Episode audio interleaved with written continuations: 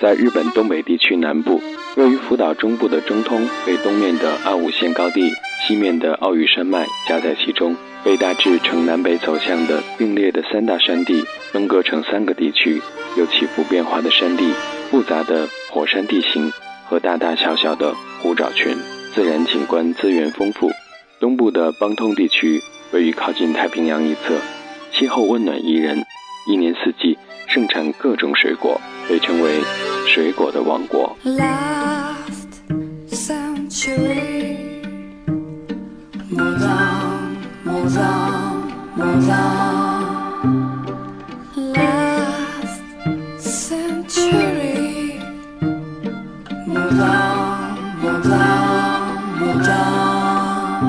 福岛核电站是目前世界上最大的核电站，由福岛一站、福岛二站组成，共十台机组。均为废水堆。二零一一年三月十一日，日本本州岛以东海域发生强烈地震，导致堆芯熔毁和放射性物质泄漏事故，新地町沿岸发生海啸。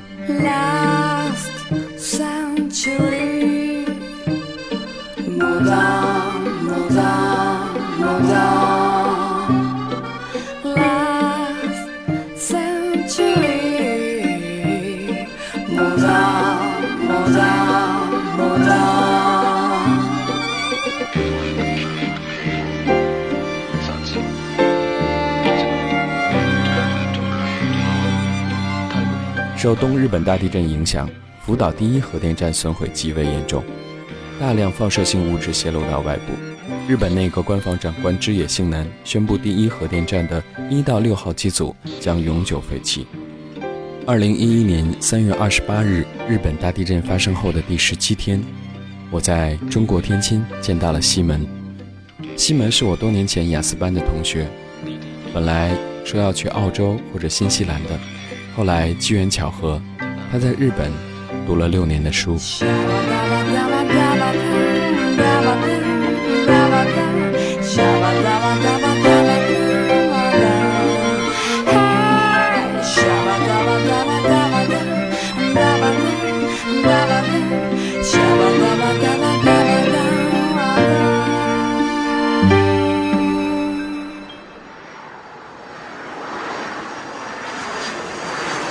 第一次降落是在大阪的大阪机场，它是一个海上机场，非常漂亮。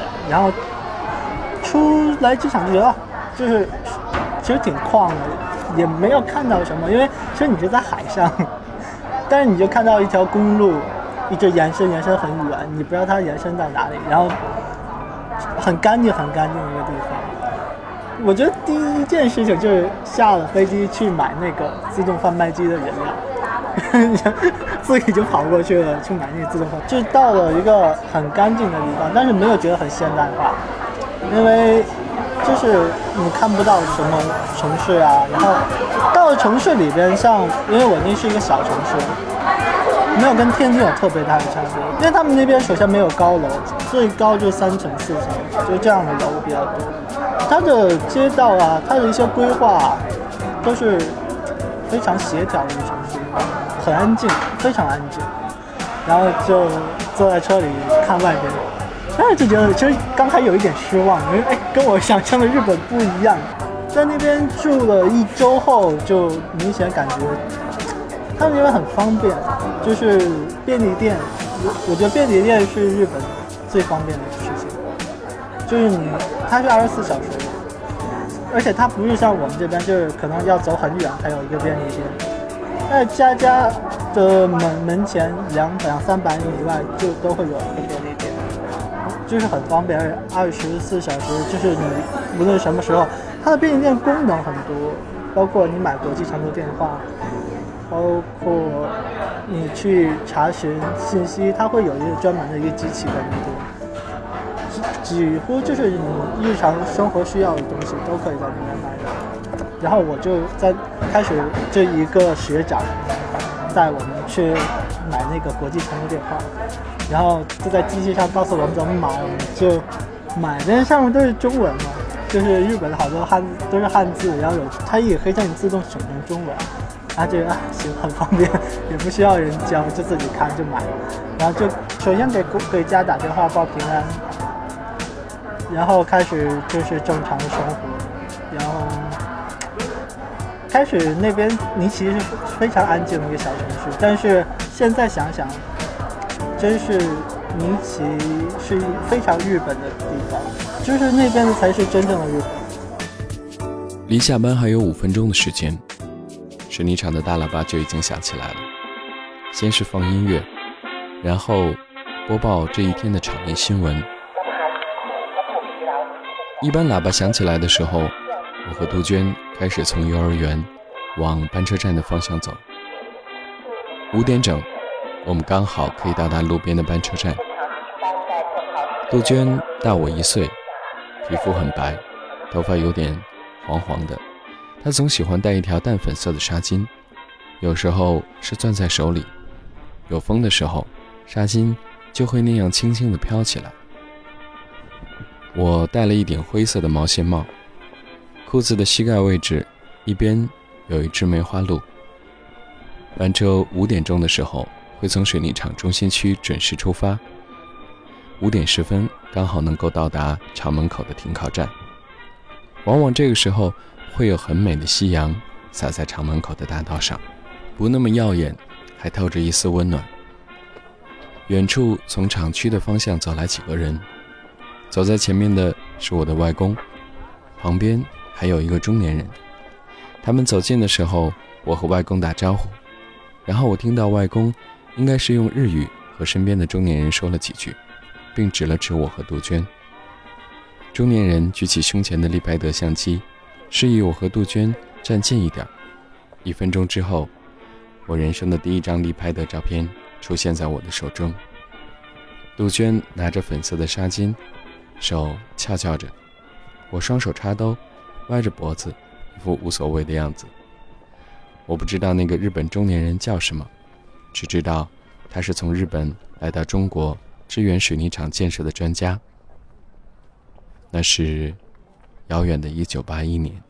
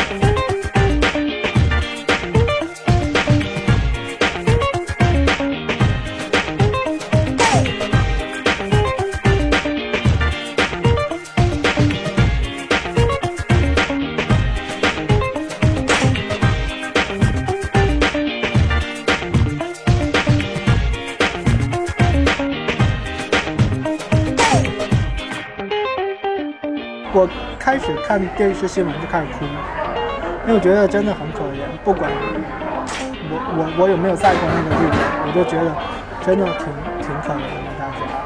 尤其我看到那些失去儿女的妈妈，她就讲，她说她紧紧抓住树枝，然后她女儿被冲走了，然后但是就是真的是他们真的很冷静，就被他们的冷静度有点震惊到当时，因为如果这个事发生在我们家庭上，我觉得如我妈妈应该绝对承受不了这个打击，就自己的孩子被冲走。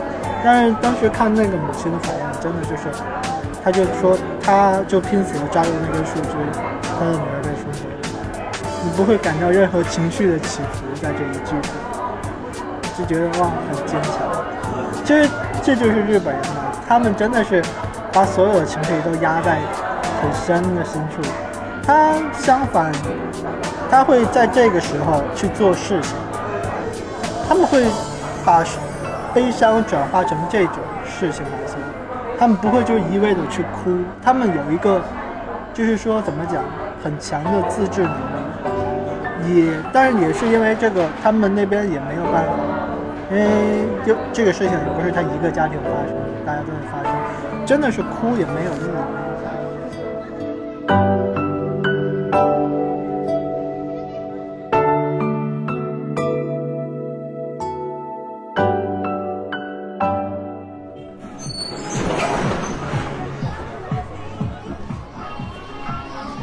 小百合一下午都在陪我找房子。那天天特别冷，他就一直催我快点去吃东西。他说：“男孩子一定要多吃才会有力气。”第一次见到小百合，是在马场道尽头的那家肯爷爷餐厅。我刚好在前台当班，小百合来点餐，我发现她中文不好，就和她说英文，但是她执意说中文。我就一边笑一边摇头，一边点餐，一边帮她纠正发音。第二次见小百合，也是在肯爷爷餐厅，情景和第一次雷同。第三次、第四次也都是如此。他每次都是自己一个人来餐厅，每次都会排在我这一队，我也就每次都会很热情地和他用中文打招呼。第五次见到他的时候，他说。你好，我叫重村小百合。他等我下班，然后陪我一起看我预约好的出租房。他说：“你可以教我中文吗？”我说：“我们可以一起租一个房子，那就更方便教你了。”他说：“我男朋友如果知道会不高兴的。”我说：“我只教你中文，你别想多了。”他说：“我男朋友毕业回国了。”现在的学费都是他负担的，如果我们租住在一起，他会以为我们在同居，这样可能不太好。我说没问题，那你以后常来餐厅找我好了，我们可以用中文聊天。几个月之后，我离开了那家餐厅，也就和小百合失去了联系，只记得她叫城村小百合，来自日本爱知。在中国学习中文，那是一九九八年。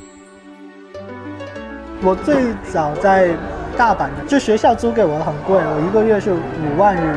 那时候因为汇率很低，还六点七五，就相当于三三千四百块的人民币的价钱，就是自己有自己的房间。然后，但是两个就算两室一厅，一个偏单，然后两个人住。然后后来我搬到了大阪，那个就是英之宫，那个算是很中心了。但是那个地方的房价算比较便宜，它属于红灯区嘛。好多日本人真的不喜欢住在那那种地方的话，我那个房租是一个月不到三千块，但是我房间是很小，只有几平米啊，只有大概也有五平米左右。五平米的房间还要包括卫生间，有一很小的厨台，然后里边就是可以放一张床，旁边可以放一小桌子，然后在桌子旁边是一个门，那个就是卫生间，就这么小的地方。但是我租那个房子的话，因为它需要礼金、押金，还有中介费，还有火灾各种各种保险，还有门锁的换换更的钱。这样第一次我就交了大概那时候是交了两不到两两万块，两万多一点。就是你在住这房子之前，包括第一个月房租的三千块，你就要交不到两万块，因为他礼金是就是送礼嘛，要给房东。如果这房间条件还不错的话，因为在日本房子很贵，所以他租给你是冒了很大风险的。因为如果你发生任何事情，这个房子可能是租不出去了以后，然后他，所以他租给你，他要审核你的条件。真的是求房子很难，好多日本人真的就租不起房子。他要审核你有没有工作，有没有担保人，没有说就是我跟你很关系很好，我就把房子租给你。他一定就是要通过中介，你就找中介，就是所有房子都要通过中介去住。然后你中介要收你手手续费啊，然后手续费就是一个月房租，然后礼金一个月房租，押金一个月房租。然后火灾还有其他保险，那就要超过一月房租。然后像我们是外国人，外国人他就会要求你加入一个担保公司，你要给担保公司一个月房租。所以你要想想，我是三万多一个月房租，如果你是八万一个月房租，你第一次乘以五就变成四十万。I want to relax, please. Okay. Will you register?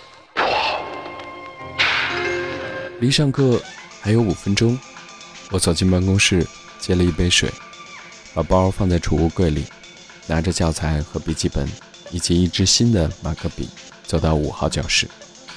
学生已经在教室等候了。我进门的时候，他刚好在安静的看书。七月的天气很热，楼里的中央空调开得很大。我偷偷地打量眼前这个年龄和我相仿的学生，他的衬衫。应该是熨烫过的，指甲也应该精心的修剪过。写字的时候，一笔一画都非常的认真，像是一个小学生的样子。四十五分钟的课，他一直很认真的听，很认真的写笔记。下课的时候，我问他：“你为什么学中文呢？”他说：“公司在上海有一个大项目，他们一部分人被派到北京，先来进行汉语培训。”合格的人就能去上海工作了，所以他很看重这一次工作机会，于是就非常的努力，还让我多多的关照他。我说：“你放心吧。”他走出教室的时候，我发现他衬衫背后的位置因为出汗湿了一大片。他叫铃木，来自日本东京，是我的中文学生。那是二零零七年。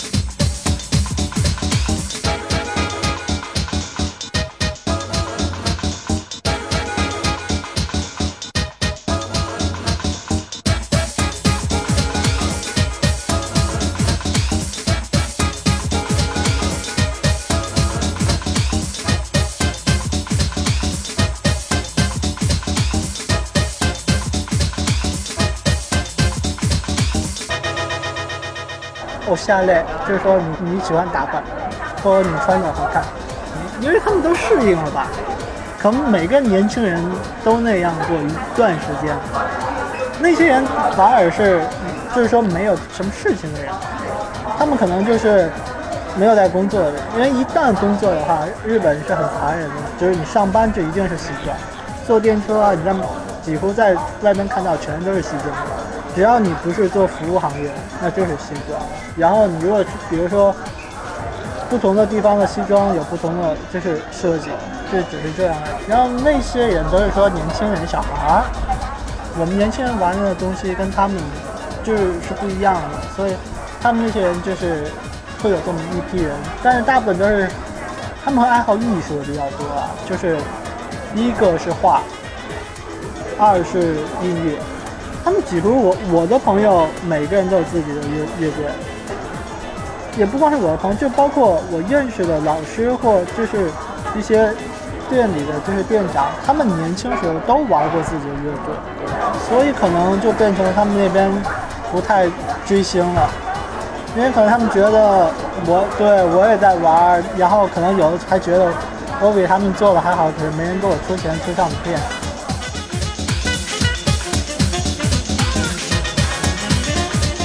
二零一一年四月十二日，日本原子能安全保安院根据国际核事件分级表，将福岛核事故定为最高级七级。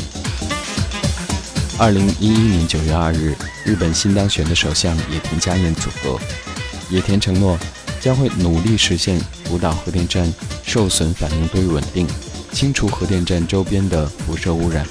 他说：“没有福岛的重生，就没有日本的重生。”谢谢你关注今天的 Sound，我是阿鹏，下周再见。OK。